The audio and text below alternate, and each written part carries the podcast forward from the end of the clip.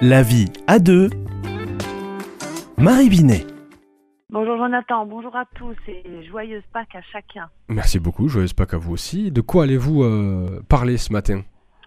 Eh bien justement d'un thème bien, bien d'actualité, naître et renaître. Vous savez qu'à Pâques, euh, un des symboles, ce sont les, les œufs que les enfants euh, se régalent de chercher.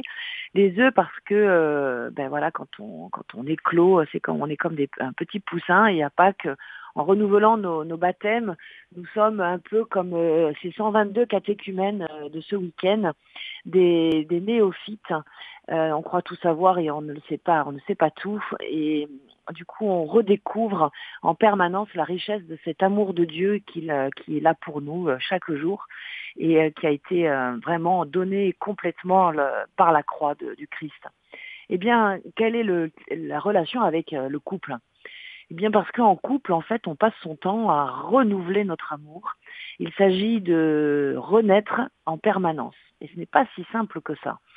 Euh, être adulte, euh, c'est euh, naître on sait qu'il y a des passages dans notre vie, euh, quand on est petit, vers 7 ans, quand on est adolescent, quand on est adulte avec les crises de l'âge adulte.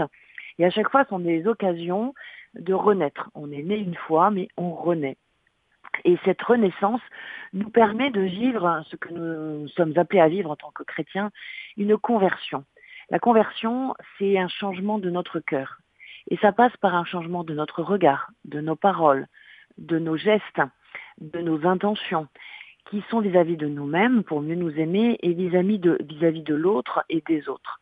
Et c'est en ça que ça concerne le couple. Finalement, la, vie d'un, couple, ce n'est pas linéaire, ce n'est pas acquis, c'est pas un long fleuve tranquille.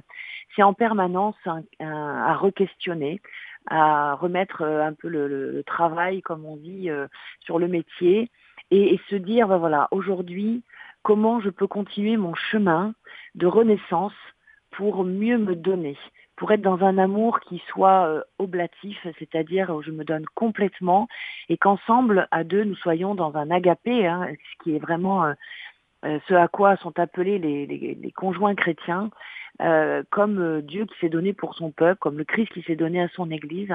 Les conjoints sont appelés à se donner l'un à l'autre et ça demande en permanence de de renaître, de se convertir. Donc c'est tout un chemin, ce n'est pas évident. On sait que la vie est difficile, mais elle est belle. Et euh, bah, je profite de cette occasion de Pâques pour euh, souhaiter à tous les couples en difficulté de vivre une Pâques dans leur couple, de pouvoir sortir de la crise et de voir la lumière, de renaître ensemble dans un amour renouvelé.